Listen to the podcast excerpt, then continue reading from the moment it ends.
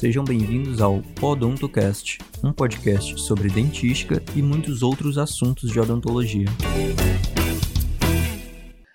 Olá a todos, aqui quem fala é Isaac Moreira, bolsista PAIP do quinto semestre do curso de odontologia da Universidade Federal do Ceará, campus Sobral.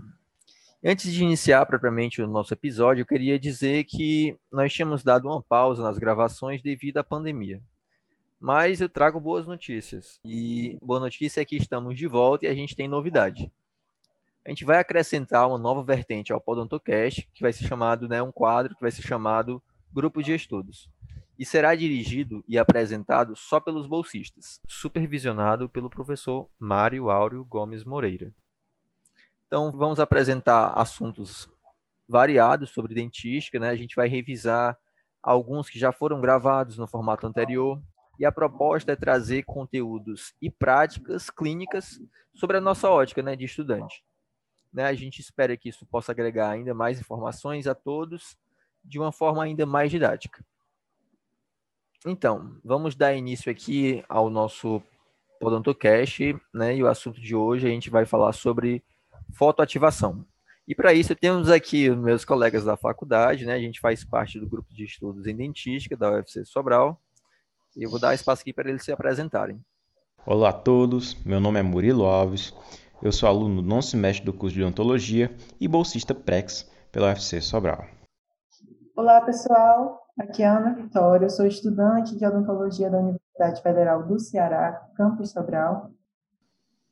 É, então, gente, vamos abordar sobre os principais erros que geralmente são cometidos em clínica durante os procedimentos que vão precisar de fotoativação, né? E como evitar esses erros. Bem, a gente já sabe que a fotoativação é, serve para polimerizar as resinas compostas que são utilizadas nos mais variados procedimentos odontológicos. Para gente e para que a gente tenha uma excelência na execução desses procedimentos, a gente precisa de alguns cuidados para que as repercussões clínicas elas sejam positivas, não é isso?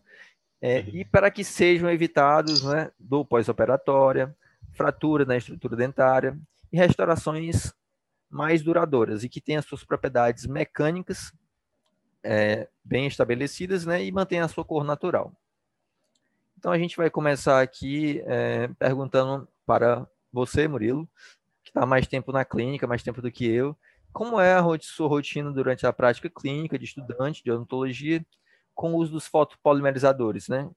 É muito frequente? Quando você começou a, quando você começou a clínica, o que te deixava mais confuso sobre fazer fotoativação? Poderia falar um pouco para a gente sobre isso? Sim, é muito frequente a utilização de fotopolimerizadores na clínica odontológica. Até porque muitos materiais precisam ser fotoativados para que ocorra a reação de presa deles. Resinas compostas, alguns cimentos de ionômero de vidro e de hidróxido de cálcio. Uma das coisas que mais me deixava confuso era em relação à proteção de Rolopac que colocávamos sobre o fotopolimerizador. Para quem não sabe, o fotopolimerizador é um aparelho que levamos à boca do paciente mas que não pode ser esterilizado em autoclave. É por isso que o protegemos com um Rolopac, para evitar contaminação cruzada entre os pacientes. Logo, eu tinha dúvida se o Rolopac não prejudicava a emissão dos feixes de luz emitidos pelo fotopolimerizador. De fato, prejudica, mas isso pode ser minimizado evitando colocar em excesso o Rolopac na saída dos feixes de luz do fotopolimerizador. Certo. E agora, né, com mais experiência na clínica, já está no nono semestre, o que, que você pode dizer que poderia melhorar ainda mais a fotoativação para que ela seja mais efetiva? Bom, então, uh, como eu falei anteriormente, nós teríamos sobre o tempo de fotonização, evitar colocar em excesso o rolopac, é, na saída dos feixes do, do fotopolimerizador, para evitar a incidência dos, dos raios de luz do aparelho, a posição do fotopolimerizador, às vezes nós tendemos a relaxar, temos que manter firmes é, o fotopolimerizador na região que você deseja fotopolimerizar, tá? na distância correta. Entendi. E... Então, gente, o assunto de fotoativação ele é muito importante porque ele vai ter várias implicações, né, como o Murilo já falou, e essas implicações elas vão ter relação direta com a qualidade dos procedimentos clínicos. É, e por isso a gente precisa falar desses erros né, e como evitar. Eu vou pedir aqui para os meus colegas irem pontuando né, os principais erros que a gente percebe e que geralmente acontece durante a clínica. Vitória, você pode começar aí. Ok, Isaac. É, um erro muito comum que eu gostaria de pontuar por parte dos estudantes de odontologia da graduação é em relação ao tempo de incidência durante a fotoativação. Não raro, nós vemos casos em que os estudantes usam um tempo reduzido de incidência do feixe de luz. A gente pode comentar um pouco a respeito disso? Certo. Murilo, você se candidata aí para falar um pouco mais sobre qual o tempo mais indicado para que a fotoativação seja eficiente? A fotoativação, seguindo ao pé da letra, iria depender do tempo que o fabricante indica para cada material. Resina, adesivo, mas na nossa clínica odontológica da UFC Sobral, nós temos um protocolo para o tempo de fotoativação, que seria de 40 segundos. É um tempo que foi pesquisado e que é adequado para os materiais que eu já mencionei. Entendi. Isaac, Oi. e são as consequências dessa incidência por um tempo reduzido? Bem, é, falando sobre as consequências né, da, da, desse pouco tempo de fotoativação, vou falar duas principais consequências que elas têm bastante relevância, Vitória. A primeira seria a falha no selamento marginal das restaurações. E o que, que seria isso? Né? Basicamente, a ocorrência de espaços na interface do esmalte resina, da resina composta, e que podem é, ocorrer por falhas durante o processo de polimerização da resina. E isso é relevante, Vitória, porque esses espaços eles podem permitir a passagem de fluidos orais, né?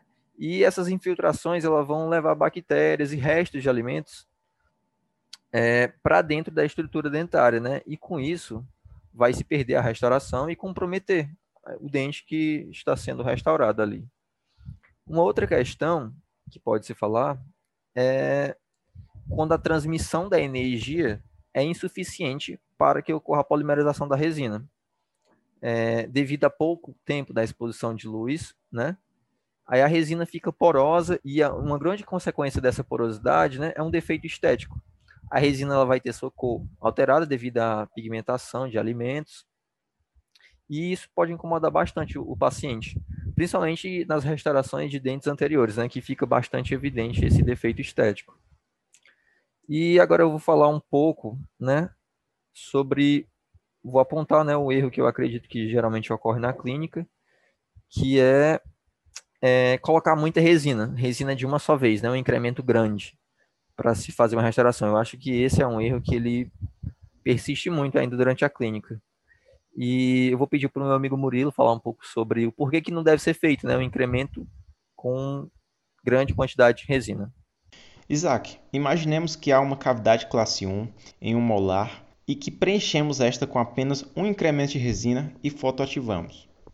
Os monômeros da resina reagem entre si e formam polímeros.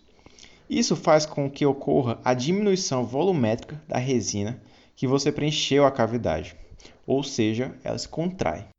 E essa contração gera um estresse nas interfaces adesivas desta restauração, prejudicando, óbvio, estas. E isso pode acarretar em dor pós-operatória, formação de fenda marginal na restauração, causando microinfiltração, cáries secundárias e pigmentação marginal. Por isso que é interessante aplicar a resina em incrementos separados, tocando o mini parede da cavidade, pois quando fotoativamos esses incrementos, a contração da resina irá gerar um menor estresse nas interfaces adesivas e, dessa forma, evitar os problemas que já mencionei. E bom, um erro que ocorre geralmente na clínica é a distância da fonte emissora de luz do fotopolimerizador ao material restaurador. Vitória, você pode falar para a gente essa relação entre fotopolimerizador e restauração? Claro, Murilo. É, como já foi dito pelo Isaac, sobre o tempo de fotoativação interferir na qualidade da restauração, a proximidade da fonte emissora de luz também vai interferir na restauração. Uma vez que a intensidade de luz incidente vai variar junto com essa proximidade. Houve um estudo que avaliou três distâncias entre a fonte emissora de luz e a restauração, essas distâncias foram de 2, 4 e 8 milímetros, e esse estudo mostrou que uma diferença de 6 milímetros já mostra uma redução de 50% da irradiação, isso é, é significativo. Vale salientar também que a propagação dos feixes de luz é divergente, Ou seja, quanto mais distante a gente está da fonte emissora de luz, menor é a densidade luminosa naquele local. Então, a gente precisa ficar atento no momento da polimerização a este detalhe, uma vez que as consequências da distância da fonte emissora de luz à restauração são as mesmas consequências da fotopolimerização por um tempo reduzido. Então, nós vamos ter todos aqueles problemas, como porosidade, falta de selamento marginal. Entendi. Complementando o que você está falando, Vitória, algo que precisa né, de um cuidado quando se está falando sobre intensidade luminosa é que em restaurações de classe 2 a atenção tem que ser redobrada, justamente por ser uma região em que a quantidade de luz que chega é, não é tão abundante, né? Diferentemente de uma restauração de uma classe 1, em que a luz incide diretamente sobre a oclusal e a região que já está ali, a cavidade com material restaurador. Então, numa, numa classe 2, devido ao envolvimento das proximais do dente, o acesso da luz é dificultado. E nesse tipo, a fotoativação, ela tem que ser diferenciada. A gente geralmente tem que deixar um tempo a mais do que já é pré-estabelecido, que é para compensar essa área que não recebe luz de forma direta. E aí é um cuidado bastante relevante que deve ser deve ser levado em consideração pelos estudantes, né, por nós, todos que estão na clínica. Então, Finalizando o episódio de hoje, eu queria pedir a todos que fiquem atentos, que logo mais vão vir mais assuntos, né, que vão ser preparados para vocês com todo cuidado pela gente e que vai ser produzido por outros bolsistas do nosso grupo de estudos. Espero que a gente tenha contribuído de alguma forma para o conhecimento de vocês, né? O link do artigo que foi baseado na nossa apresentação eu vou deixar na descrição do podcast e a gente se encontra mais nos próximos episódios. Até mais.